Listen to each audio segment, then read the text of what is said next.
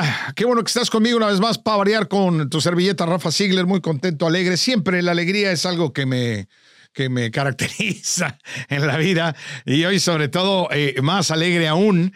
Eh, de hecho, cuando venía entrando, todo el mundo que alegre va el Rafita, decían, me cantaban, porque tengo, tengo hoy en el programa alguien que es un camarada, un cuate, un ícono eh, por decirlo, eh, eh, la verdad, y la verdad es que faltan los adjetivos para mencionarlo, así que mejor lo voy a presentar, mi querido Demian Bichir. ¿Cómo estás, Demiancito? Muy bien, Rafita, ¿cómo está? No, muy, muy contento. Arriba las chivas. Arriba las chivas, sí, sí. ¿Verdad? Yo, yo le voy a las chivas hasta cuando ganan. ¿Ah? Claro que sí. Sobre todo cuando pierden hay que, hay que irles. Exactamente. Cuando, cuando, ganan salen hasta de las coladeras chivas. Ah, no, sí, sí, todo el mundo dice, no, yo siempre he sido chiva, no, no, sí.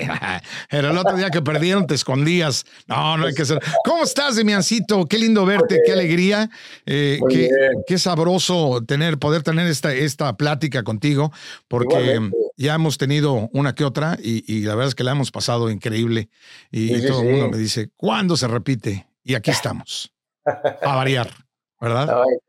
encantado. Es, es, muy impresionante cómo tu corte de cabello siempre ha sido así desde que yo tengo uso de razón. Entonces, claro, pasan muchas cosas por mi cabeza. En primer lugar, es posible que sea un peluquín. Eh, en segundo lugar, eh, ¿vive el peluquero en tu casa? Eh, la tercera opción sería, tú tienes una alarma para cuando crece un medio centímetro más, corres a tu estética de confianza o cómo chingados funciona eso.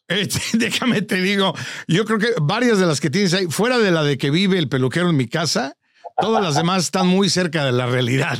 Te voy a decir. es, muy impresionante, es verdaderamente impactante. Es que, mi hermano, eh, hay que aprovechar cuando uno todavía tiene lope, ¿no? Cuando tiene pelo. Eh, no, pero pero yo te apuesto que si tuvieras tres pelos serían igual siempre, de todas formas. No dicen tres pelos, pero bien peinados. Tres pelos, pero uno, uno de raya en medio y los otros por allá volando.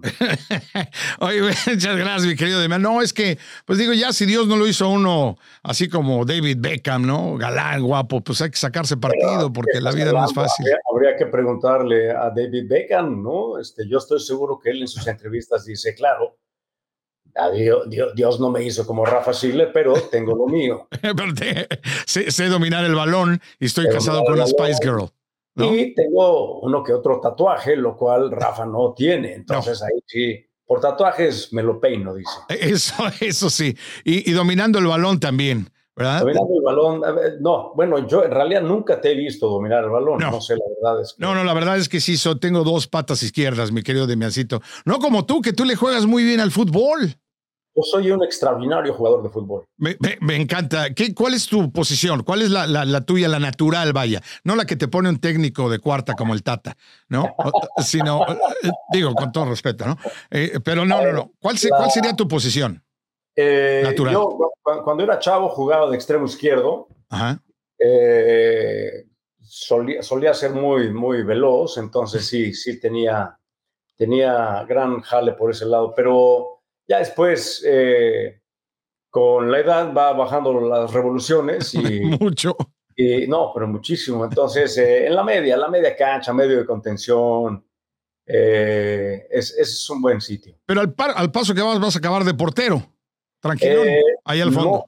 No, porque es muy fácil tirarse, pero a ver quién te levanta, brother. Exacto. No, no, no, no, no, no, ahí, te, quedas. No, no, no, te, te, quedas con una caída como alguien que tú y yo conocemos, el querido Jorgito, que un día queriendo hacer una jugada casi se nos desencuaderna. Sí, eh, me mandó un video y le dije, oye, qué padre que lo grabaste en cámara lenta. No, no, no, era cámara normal.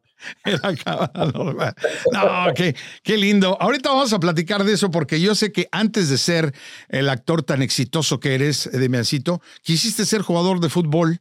Y hay una anécdota muy buena que quiero que me cuentes en un momento. Pero antes que nada, para variar, vamos a comentarte a ti que nos estás escuchando. Este, si no conoces a Demian, es que yo creo que vives en una cueva, porque es, yo creo que, como lo dije al principio, la verdad es, eres un ícono de la actuación, eres un ícono del arte. Eh, eh, no, eh, en, México, como actor mexicano, yo creo que has, has, es después de ti No hay nada, dice la canción. pero, pero bueno, con más de 140 títulos en IMDb, decenas de películas, eh, decenas de obras de... ¿Perdón? 140, ¿en serio? Sí, no, no, no, estás, está, ay, no, estás, sí, no, no, me estás llegando. No, no, no, estoy a punto de alcanzarte. Exacto. Y este. 40, eh, no, bueno, es que lo que pasa es que empezamos muy chiquitos, mis hermanos y yo. Exacto. Platícame de eso. Los, los, hermanos Bichir, ¿a qué edad? ¿Tú a qué edad? ¿De miente subiste a un escenario o tuviste tu primer enfrentamiento con el público? Como eh, yo, tenía tres, tres años. Tres años. Hicimos una obra en, en el Palacio de Bellas Artes, una obra de Fernández de Lizardi que se llama el, Periquillo Sarmiento. Eh, mi mami estaba ahí y necesitaban un periquillo chiquito. Y entonces eh, eh, el, que estaba más puesto era yo. Okay. Cuenta la leyenda que me preguntaron, oye, ¿te gustaría participar en una obra? Y que yo dije, claro, por supuesto, no? Pero de eso no tengo memoria, por supuesto. pero sí, sí recuerdo que como era una temporada de teatro escolar, había que madrugar, había que levantarse temprano y eso, eso no, no me gustaba mucho. No iba ni al kinder, entonces imagínate. Sí, claro. Y, mis, mis, hermanos también, muy chavillos. Crecimos en el teatro en México. Mi padre eh, es director y actor. Mi madre también es actriz. Se conocieron estudiando teatro en, en, Torreón, Coahuila. Y de ahí se mudaron a la Ciudad de México sin, sin conocer a nadie, sin, sin, sin dinero, sin nada más que el amor por el teatro. Y ahí nacimos mis hermanos y yo. Y también Odiseo y Bruno, muy chavillos, empezaron a hacer teatro profesional. Entonces, eh, eh, ustedes, eh, tú naces en el Distrito Federal, tus hermanos nacen en el DF. O sea, ya, ya los tres chilangos. Y, y tu, tu familia de Torreón, de la comarca lagunera. Así es. ¿No? ¿Y por qué no le vas al Santos? Eh, yo no sabía, no, no, no, no sé siquiera si existía el Santos cuando yo nací. Yo tengo muchos años. Yo, creo que no, yo creo que no. He estado en el planeta ya por varias generaciones. Tú, porque eres un niño, no lo sabes, pero. yo que soy un chavalo. Oye, pero, entonces, a, los tres años empiezas en teatro. Em, ¿Cuántas obras de teatro tienes tú en tu haber? Contando eh, desde la primera, El Periquillo Sarmiento. La verdad es que no, no, no, me acuerdo, pero por lo menos unas 15, 20, no sé, una cosa así, más. Tu, tu formación entonces como actor, ahora de cine, de, de, televisión, definitivamente, bueno, la pregunta es básica, ¿no? Porque a mí, de hecho, me lo han preguntado. ¿Se tiene que ser actor de teatro para poder ser buen actor de cine? No, no de ninguna manera. cada, cada carrera, por supuesto, tiene una, distinta vía, ¿no? Cada quien tiene un camino distinto y, y y, lo, que te brinda el teatro es un entrenamiento muy completo, pero no es requisito indispensable para, para, para ser actor de cine o de televisión. Hay muchos buenos ejemplos de Pero sí ayuda. Ah, todo ayuda, todo ayuda. Es decir, cuando estás en un proceso de formación, lo, lo, entre más completa sea tu preparación, es mucho mejor, ¿no? Y por supuesto que eh, las, herramientas de un actor son su, cuerpo, su voz, el manejo de sus emociones y demás. Y, y si eso lo desarrollas desde muy chavo, pues tendrás más posibilidades de eh, resolver problemas, ¿no? Todo tipo de retos, cualquier tipo de reto en cualquier circunstancia, en cualquier medio. No, y obviamente, por lo que dices, también eh, todo este tipo de formación histriónica te ayuda en la vida, ¿no? En todas tus experiencias y todo. Pues, es, posible, hay, hay, hay, gente que incluso se mete a tomar algún curso de actuación porque es muy tímido o porque quiere eh, explorar también, eh, eh, tener un contacto más, más claro de cómo funciona su, su organismo, su cuerpo, sus emociones. hay mucha gente que toma clases de canto también, por lo mismo que no, se, no piensan dedicarse a cantar, pero te abre una serie de posibilidades muy interesantes. Claro. Entonces, y además funciona las, las, vibraciones que eh, ocurren dentro de tu organismo cuando tú expones la voz de una, de una manera distinta a la natural o a la que haces todos los días. Eso también está comprobado que te ayuda, ¿no? Las vibraciones te, te sanan, te hacen sentir bien, te, te destapan las eh, zonas paranasales, te, Eh, dicen, por ejemplo, que la gente que canta, que canta toda su vida, tiene mucha mejor resistencia pulmonar, por ejemplo. Eh, y eso tiene, tiene sentido, ¿no? Porque la voz es un instrumento de aire y si no entra aire, pues no sale ningún sonido, ¿no? Claro. Entonces, aprendes a respirar, aprendes a aprovechar cada rincón de tus pulmones y aprendes a explotar la, la voz adecuadamente, ¿no? Qué, interesante lo que dices, ¿no? Porque como el manejo y el uso del instrumento tan, tan que a veces no tomamos muy en cuenta, a menos de que nos dediquemos a eso y trabajemos de él y vivamos de él, que es la voz, cómo es tan importante para expresarte, ¿no? Y cómo, cómo, es tan importante en el, día, el día, en el día con día darnos cuenta de que con la voz decimos, hacemos, logramos, ¿no? Hay mucha, mucha gente que entrena su voz precisamente para poderse desenvolver en sus trabajos, ¿no? Independientemente a qué te dediques. Claro. Hablando de eso, quiero ir a, tu proyecto más reciente, que me parece que es una verdadera joya, Let the Right One In, en Showtime, que es, es un show que yo soy fanático de Hueso Colorado y bien lo sabes, y no porque seas mi camarada, mi cuate, sino porque me parece que está extraordinaria la serie, ¿no? Si tú no la has visto, tienes que verla, está en Showtime. ¿Cómo llega a ti Let the Right One In? Como, primero que nada, cuéntanos de qué trata Let, the Right One In. Eh, Let the Right One In es, es, la historia de un padre que tiene que eh, cambiar su vida de manera radical cuando su hija es infectada de un virus que nadie, nadie conoce y no se sabe qué es. Ese virus eh, es vampirismo. Eh, por supuesto que esa es la primera gran analogía de la historia con la realidad. Eh, hay muchas metáforas que tienen que ver con, con eh, otros temas. No es una historia únicamente de vampiros, ni es una historia de terror o fantasía, sino que eh, hay muchos puntos de identificación muy fáciles en estos tiempos y en este país, particularmente en los Estados Unidos. Eh, es, hay temas que son vitales y que, son, que tienen una presencia constante todos los días en la mesa de no solo de políticos, sino de cualquier parte de la sociedad. Y, la, la, gran premisa es eh, el amor que los padres tenemos por nuestros hijos y que somos capaces de hacer absolutamente todo por mantenerlos a salvo, por mantenerlos eh, sanos, eh, productivos y, que, y ayudarlos a cumplir sus sueños. Todo, todo eso se trunca cuando eh, mi hija es eh, mordida por una criatura que después entendemos que es un vampiro.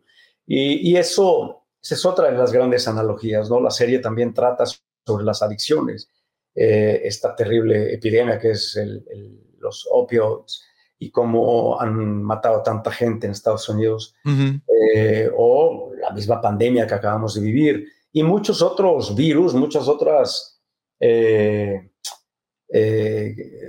pandemias, ¿no? Que permanecen vivas en muchas partes del mundo que tienen que ver con, con discriminación, con, con intolerancia, con racismo, ¿no? Todos ese tipo de, todo ese tipo de virus también son presentes.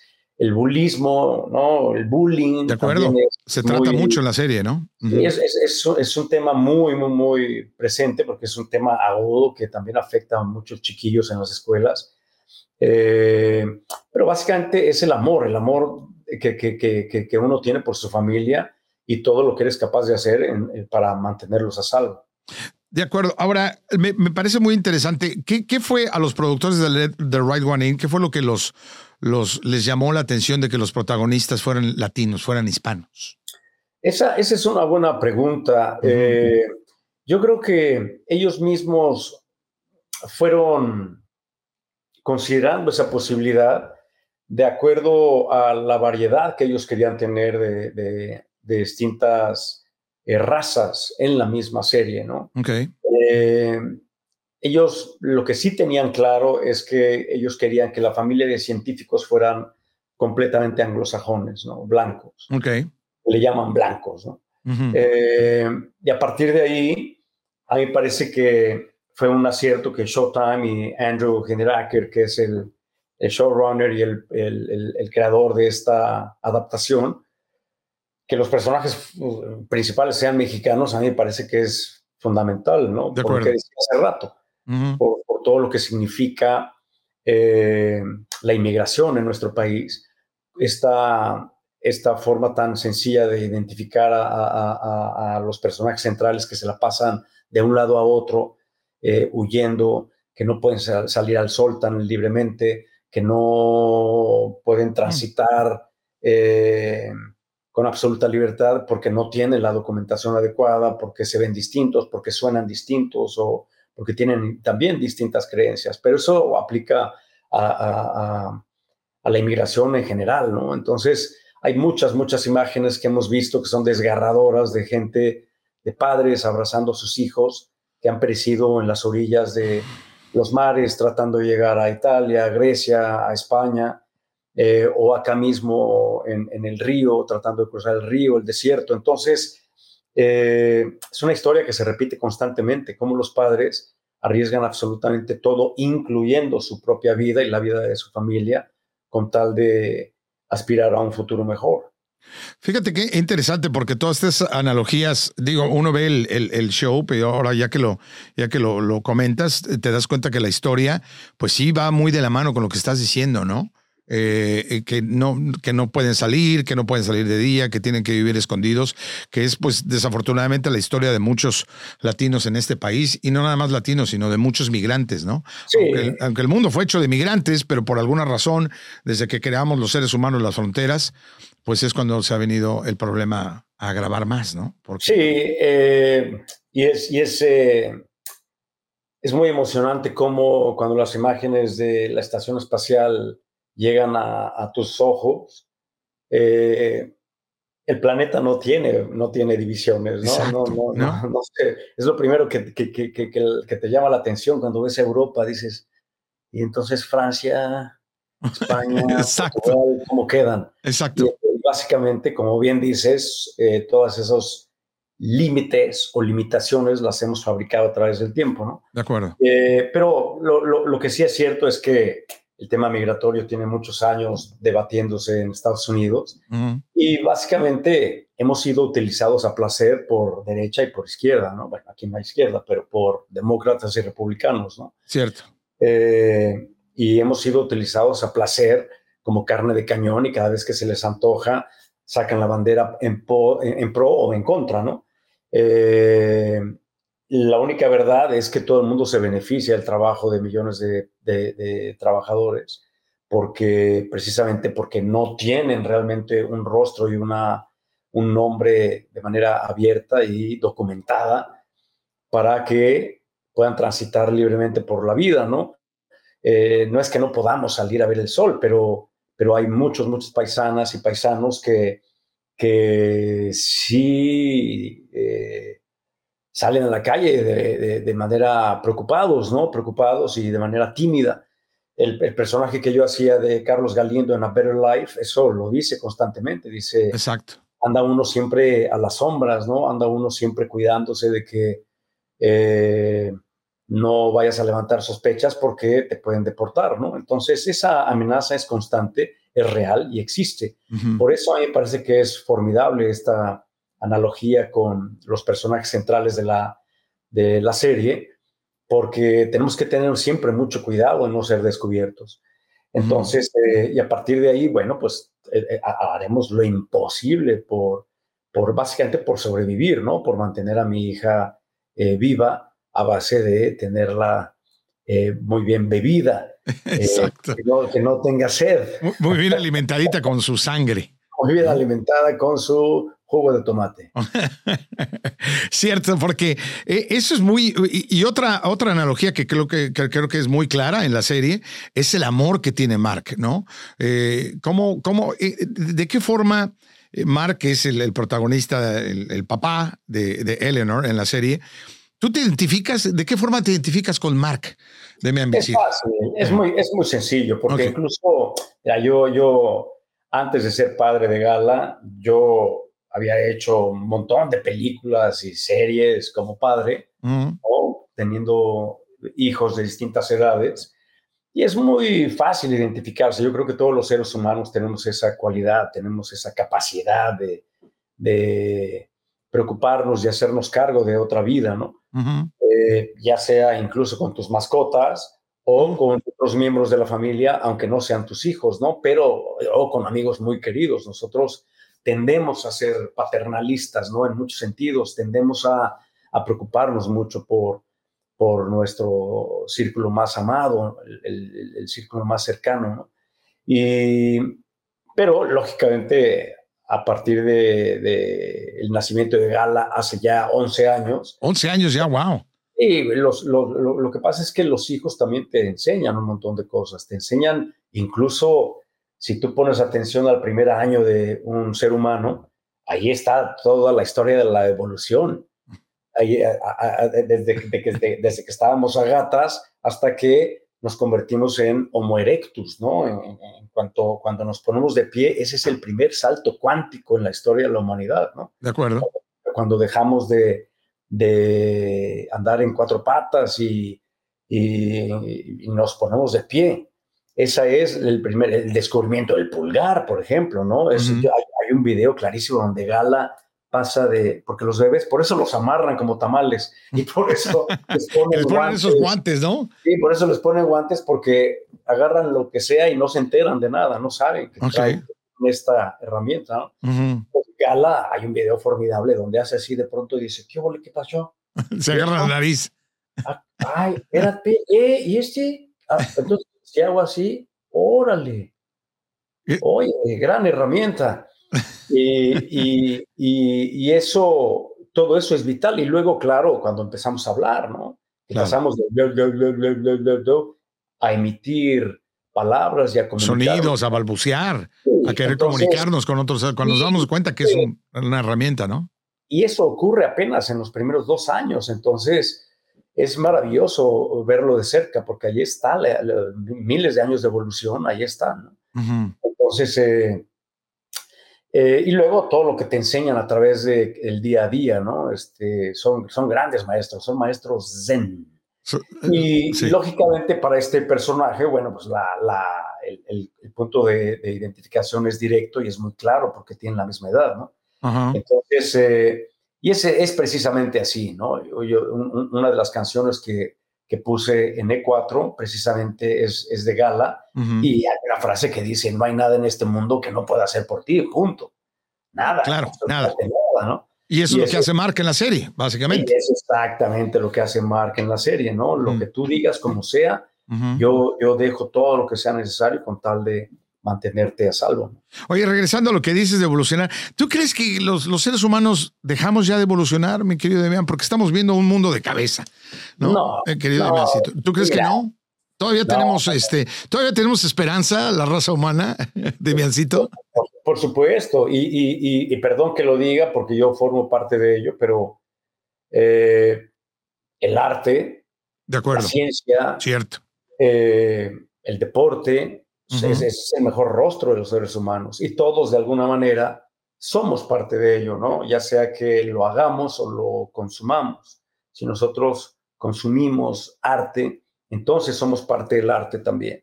Si nosotros apoyamos la ciencia, no necesitamos ser científicos para ser también parte del avance de la tecnología. Uh -huh. eh, y por supuesto, pues la mayoría de los seres humanos hacemos ejercicio, ¿no? Entonces somos también y, y, y, no solo eso, sino que nos fascina verlo.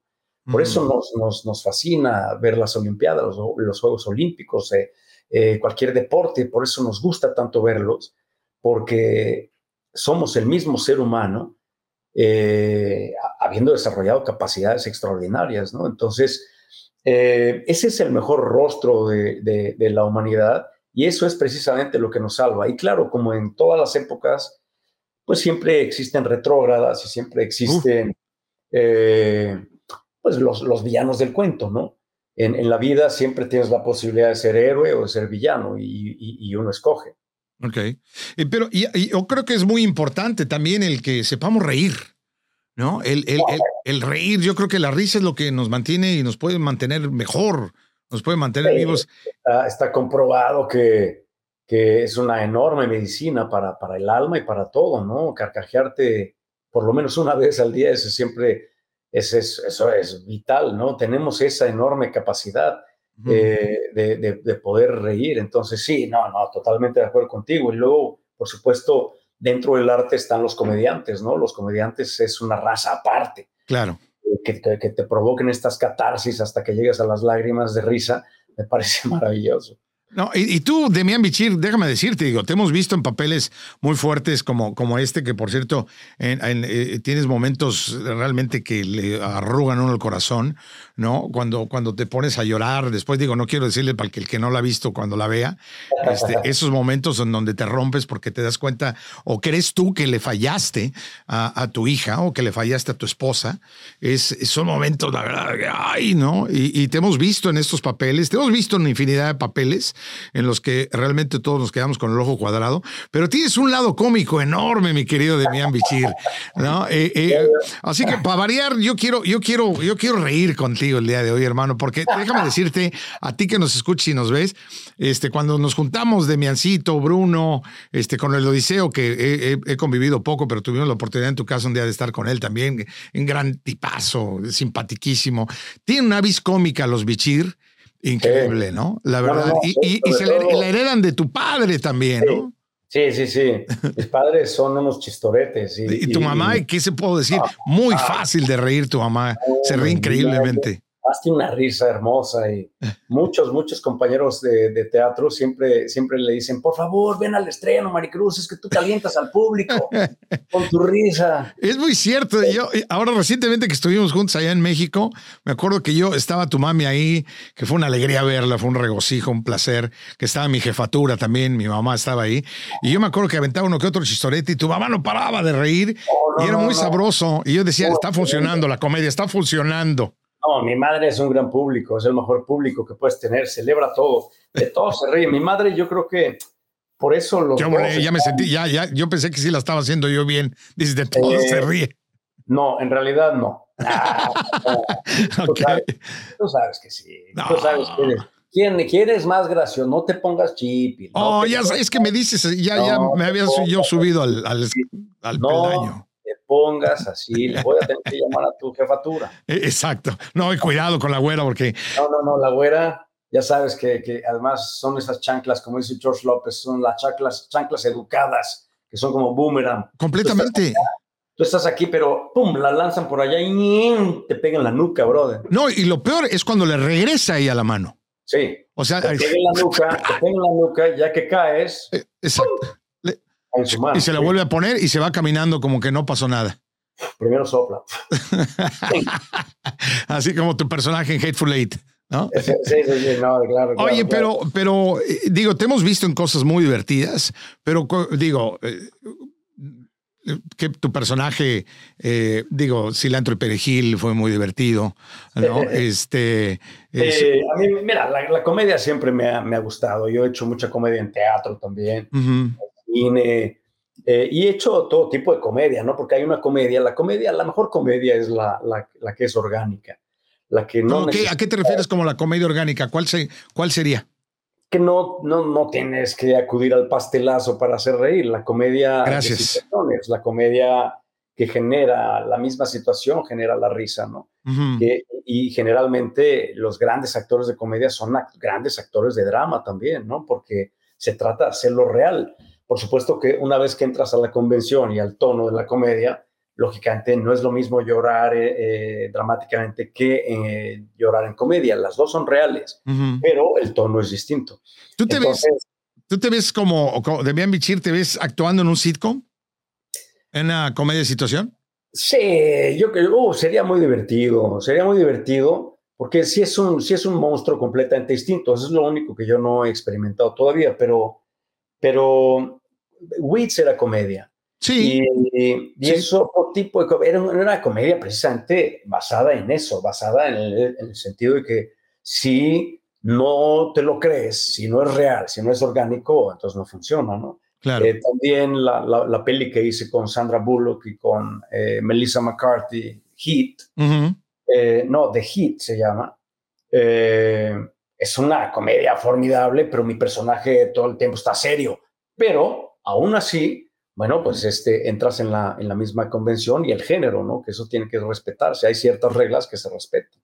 Claro, porque la, comedia, digo, y, viendo eso, yo, yo veo que últimamente es muy difícil ver buenas comedias. Yo no sé si es difícil que hagan buenas comedias o será que nos reímos menos.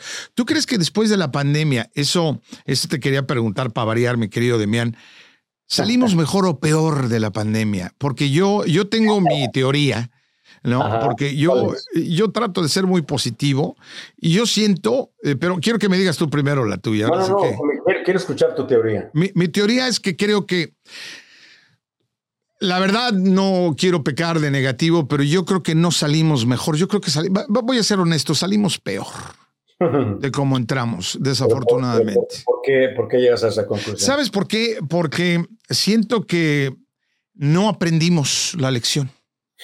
Eh, yo creo que salimos de alguna forma este, más enojados. Salimos eh, como si nos hubieran eh, tenido que, bueno, básicamente, literal, se puede decir que literalmente nos tuvieron enjaulados durante determinado tiempo en contra de nuestra voluntad, vaya.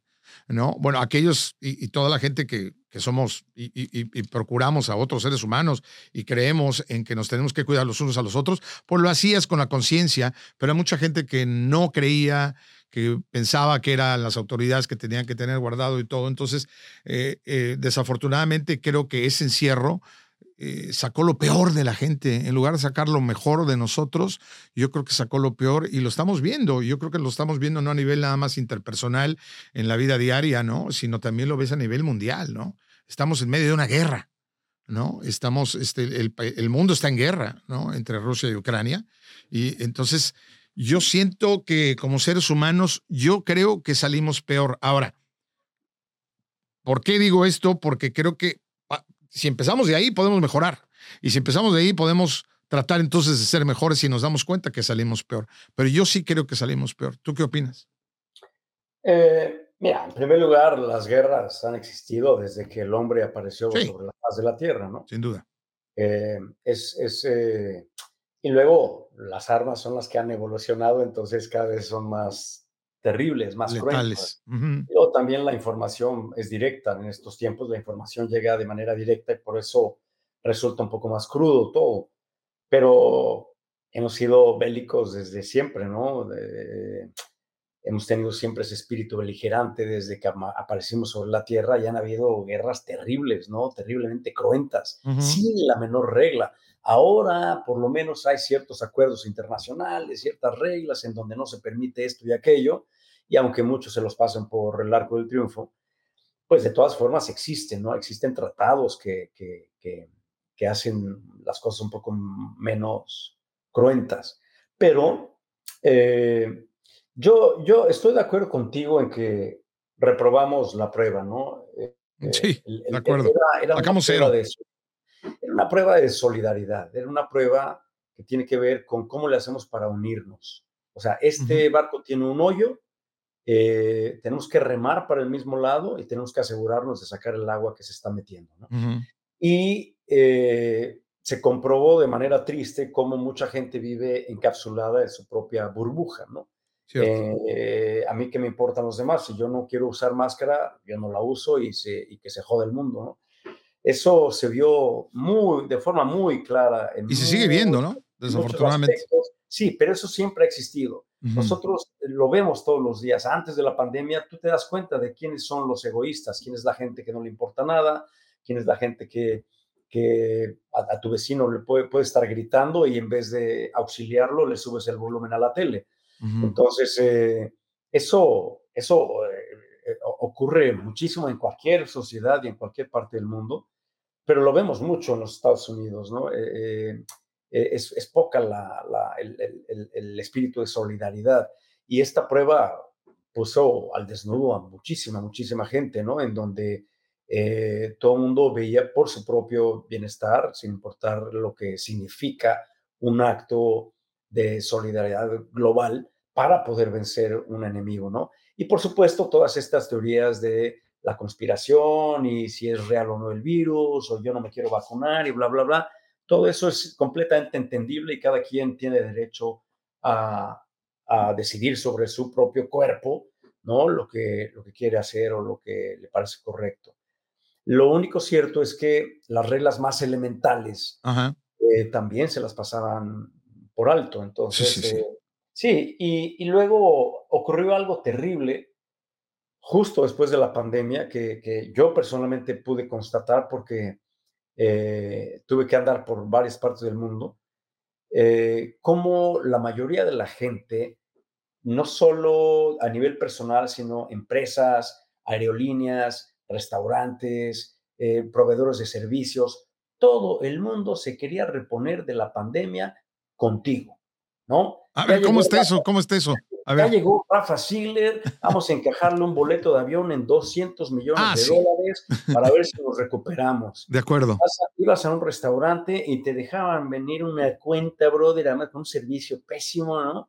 para ver si nos recuperamos de la pandemia. preguntabas, ¿cuánto cuesta ese vaso? No, pues este vaso sí te va a costar unos 5 mil dolaritos. Oye, espérate. O sea, nadie se enteró de lo que, lo que acaba de pasar del mundo, lo que acaba de pasar con el mundo, ¿no? Entonces, eh, y durante la pandemia también hay muchísima gente que no le importó que le debieras dinero. Nunca hubo un, un movimiento global para condonar ciertas eh, cargas y deudas y demás. Mucha gente perdió sus casas, perdieron sus empleos, además de perder la vida, ¿no? Yo creo que la gran tragedia de la pandemia fue toda la gente que murió sola. Pase lo que pase, no puedes morir solo, eso es terrible, ¿no? Por eso eh, en la guerra, hablando de la guerra, lo, lo primero que preguntan los padres cuando les informan que sus hijos han muerto en la guerra es si estaba solo o si estaba con alguien, ¿no? Claro. Eh, y eso es un elemento fundamental. Siempre dice está con nosotros, o yo personalmente lo cargué, o yo eh, murió en mis brazos, o yo qué sé, ¿no? Y acá durante la pandemia hubo muchísima gente que murió sola. Esa, fue una, gran tragedia. Claro. Pero, pero bueno, eh, mira, eso es naturaleza humana y como decía yo hace rato, ¿no? los buenos y los malos han existido siempre y lo cierto es que somos más los buenos, eso sí. Sí, sí, desafortunadamente a veces los malos roban más cámara que los buenos, o por lo menos los medios de comunicación se encargan de darle más tiempo al malo que al bueno, ¿no? Porque, es, pues, es el que deja, ¿no? Sí, porque es lo que más ve, porque también se ha creado, se ha generado en los medios de comunicación y ahora de manera brutal con las redes sociales, que cualquier estupidez vende, ¿no? Que entre más estúpida sea tu tu imagen o tu video o tu comentario, pues este, más gente lo va a celebrar. Por alguna extraña razón hay, hay una enorme adicción a ello. Exacto. Pero, pero yo insisto en que también cada quien tiene que ser responsable de sus propios actos y de sus dichos, ¿no? Y en ese sentido yo solo soy responsable de los míos. No, no, claro, y, y, sí, porque pues no, puedes controlar lo que otra persona deja de hacer o hace, ¿no? Pero puedes, pero puedes escoger. Ah, no, claro. Claro, claro, claro. Puedes, puedes elegir qué, elegir qué ves, qué no ves, qué sigues, qué no sigues, y a qué le das like, a qué le das no like, ¿no? O, qué haces con tu vida en vez de estar, dando likes, ¿no? Exacto, exacto, exacto. Mejor dedicarte, dedicarte a la actuación, como en el caso tuyo. No, no, no, a la actuación, a lo que sea, pero algo más productivo, ¿verdad? Sí, como, como por ejemplo, digo, ahora es que voy a volver a lo, a lo que yo quería que me platicaras al principio, que tú antes te dije dedicarte a actor, pero tú realmente no naciste o nunca pensaste que ibas a ser actor. Tú querías ser jugador de fútbol. No, yo, yo sabía que, que, que, existía una gran posibilidad de que nos dedicáramos al teatro habiendo crecido una familia teatral, ¿no? Ajá. Eh, y yo quería, como muchos mexicanos, jugar fútbol de manera profesional. Lo intenté hasta Como muchos mexicanos, como todos, ¿no? Casi. como la mayoría de los mexicanos que yo conozco. Es, es, es, es maravilloso, es, es, intoxicante. Una vez que te pique el gusanito del fútbol, es, es intoxicante. ¿no? Entonces yo lo, lo, disfrutaba muchísimo y lo intenté, lo intenté eh, todavía hasta los 14, 15 años de manera seria. ¿De veras? ¿Qué, fue ¿Qué fue lo máximo que llegaste, Demián, como, como eh, futbolista? En, realidad no a mucho. Yo llegué, a jugar un par de veces en el Estadio Azteca de Chavillo. Ahora dentro de las fuerzas inferiores del América. En el Coloso de San... ¿Qué pasó como en el América? A ver, y, también qué íbamos, señores. ¿Qué pasó? mira, el ingeniero está haciendo así, mira. Mi plan era perfecto, mi plan era perfecto. Yo quería hacerme profesional ahí en Cuapa y después mudarme a Guadalajara, pero no, no me salió. Me truncaron el plan antes de tiempo. No, es que luego, te echaste la sal solito, mi hermano. Sí, yo creo que ahí empezó, ese fue el principio del fin. Pero, pero, pero de chavillo yo no sabía que existían ni, ni, Pumas ni Cruz Azul. O sea, Pumitas ni las fuerzas inferiores del Cruz Azul. Entonces fui a dar a Cuapa y hasta ahí llegué, bro. No, pues es que lógicamente entraste a la cueva del lobo. El pecado llevé la penitencia. Exacto, el pecado la llevaba. Es que la exigencia es grande, dice el ingeniero. No, mi productor. Por favor, señores. La exigencia es grande. No, qué pacho. Pues es, es el cementerio de elefantes, además, ¿no? Que todos los grandes jugadores van a retirarse a la América y ya más bien a, echarse el último clavo del ataúd, brother, porque ya es una pena absoluta, es verdaderamente lamentable. Exacto, pero por lo menos se van con harto varo, que eso es lo importante. Ah, no, no, no, sí, eso, eso, eso, ni hablar. No, la verdad de las cosas es que eh, la inyección que le da, ¿no? Ese equipo al fútbol en general es fenomenal, ¿no? claro. y tiene una afición a prueba de todo, ¿no? Casi, casi comparada con la de Chivas. Eh, muy, está cercana, pero no le llega al a los fanáticos de Chivas. Monterrey, que me, que me cuentas de Monterrey o en la comarca lagunera, en fin, ¿no? Pero, pero es, eso es parte del, del fútbol que es verdaderamente apasionante. Entonces tú de repente dijiste, basta, yo ya no voy a ser actor, eh, eh, digo, perdón, futbolista, me voy a dedicar a la actuación, soy un hombre feliz y alegre, y qué alegre va Demián. Yo, yo ya hacía teatro profesional desde, sí desde siempre. Entonces, eh, pero sí, fue rumbo a los 15, 16 y luego a los 17 hice la primera obra de teatro como protagonista. Y, entonces ya terminé de, corroborar que eso quería hacer yo por el resto de mi vida, ¿no? Claro. Es, y, y, lo digo porque fue fue un, trabajo durísimo de principio a fin, ¿no? De acuerdo. Y, a eso estoy acostumbrado y eso es lo que siempre busco, responsabilidades pesadas, ¿no? Con, con, las que se pueda uno enfrentar y a las que se pueda uno enfrentar y riesgos que signifiquen una, con suerte, una extensión de tu propio rango, ¿no? Ajá. Eh, y hablando de riesgos, ¿nunca, nunca, nunca te ha cruzado por la mente de Mea Bichir, la polaca? Dedicarte a la polaca. No, no, no, no, no, Mira, muchos de nosotros lo haríamos mucho mejor que muchos políticos, pero. Aseguro.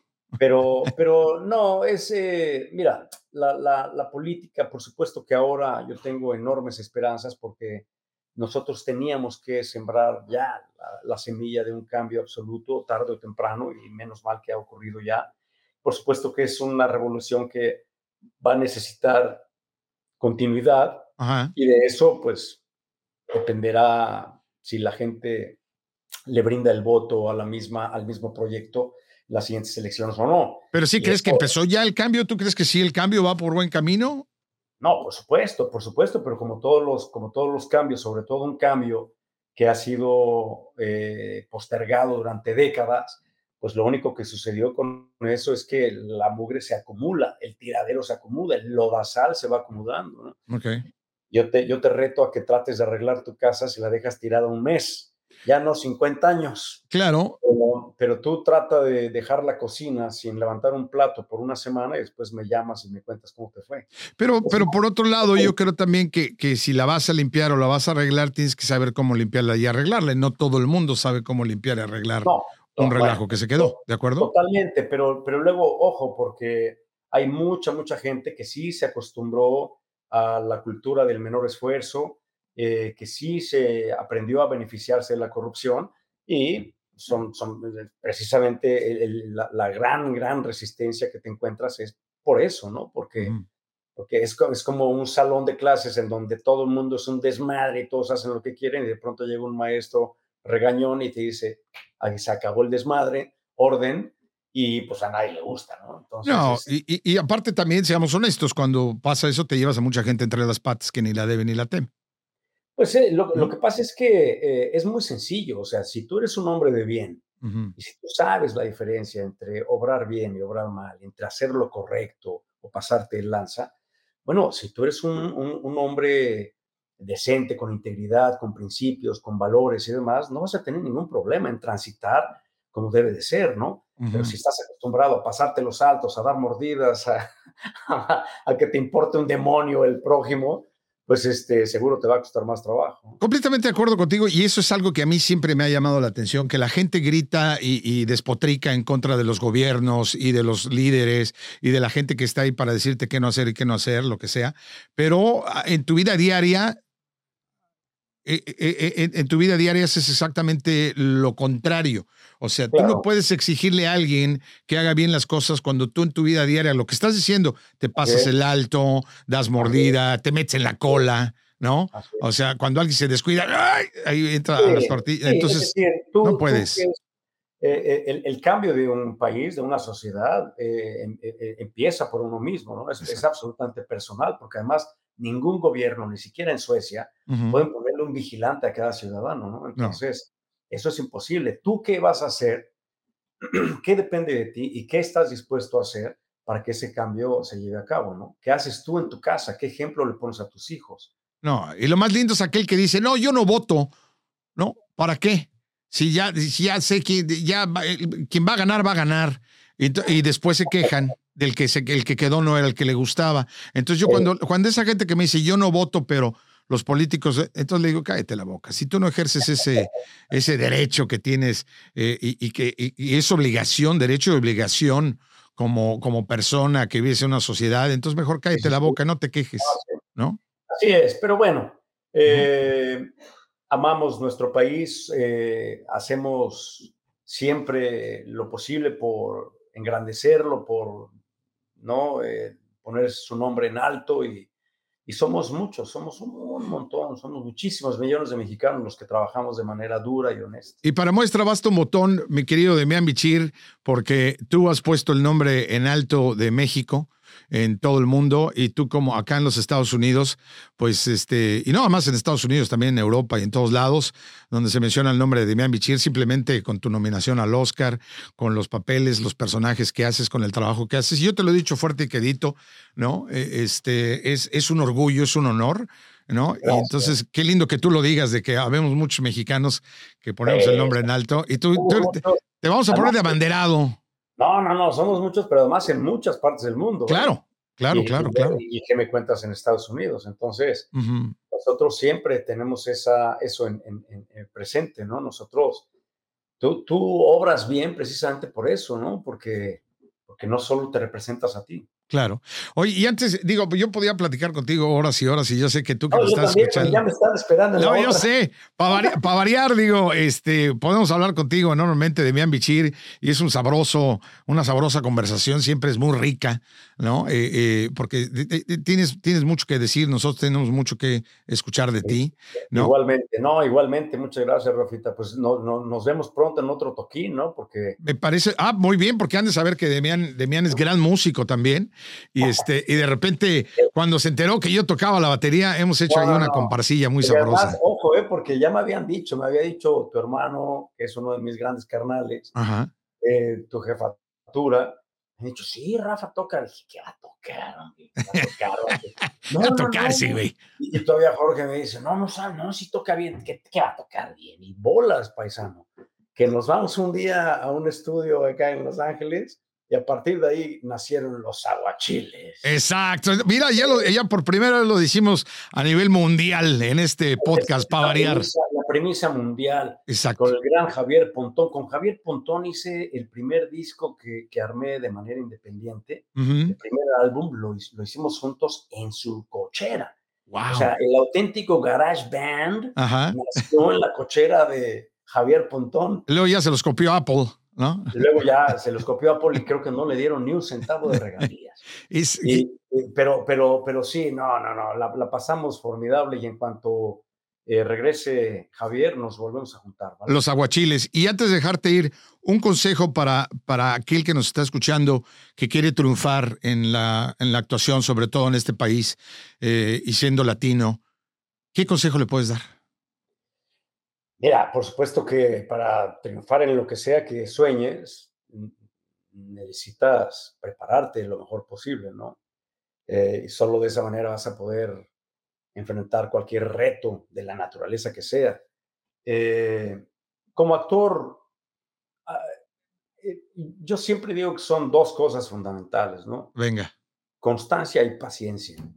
Constancia y paciencia, ok. Y si tú, ya, si tú ya cumpliste con prepararte mejor que nadie, con aprender siempre más, con saber otro idioma, con aprender un instrumento, con agregar habilidades especiales a tu propio actor, aprender un nuevo deporte, yo qué sé, cualquier cosa, ¿no? Cuidar tu voz, tu cuerpo, eh, eh, eh, entrenarlo muy bien. Si ya hiciste todo eso, después, en primer lugar, tienes que soñar alto, ¿no? Tienes que poner en alto tus sueños y confiar en que se van a llevar a cabo, pero no se llevan a cabo solos, únicamente con constancia y con paciencia, ¿no? Dicen por ahí que, no sé, decían un número verdaderamente casi absurdo de seres humanos que se mudan a Hollywood cada enero. Cada enero parece que vienen de todas partes del mundo. A Hollywood se mudan aproximadamente dos millones de personas. Wow. En busca de lograr una carrera como actor o como actriz. Y dicen que para diciembre se regresa el 99%. El 99%. Y probablemente, más.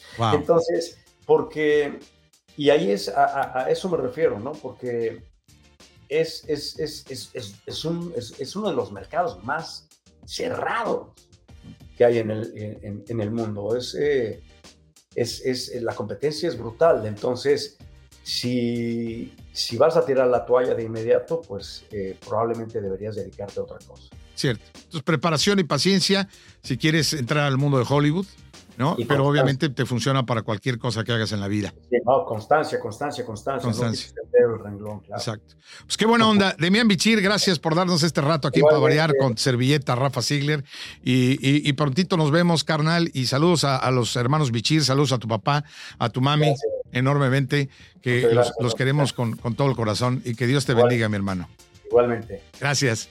Chao a todos. Ahí la vemos. Para variar, Servilleta, nos vemos en el próximo, nos oímos en el próximo. Chao. Pa variar con Rafael Ziegler es producido en los estudios de Uno Productions en Glendale, California. Producido por Rafael Ziegler y Christian Walter. Postproducción Javier Solano. Producción ejecutiva Luis Medina. Productora asociada Aleira Thomas. Pa variar es una producción de Uno Productions Inc.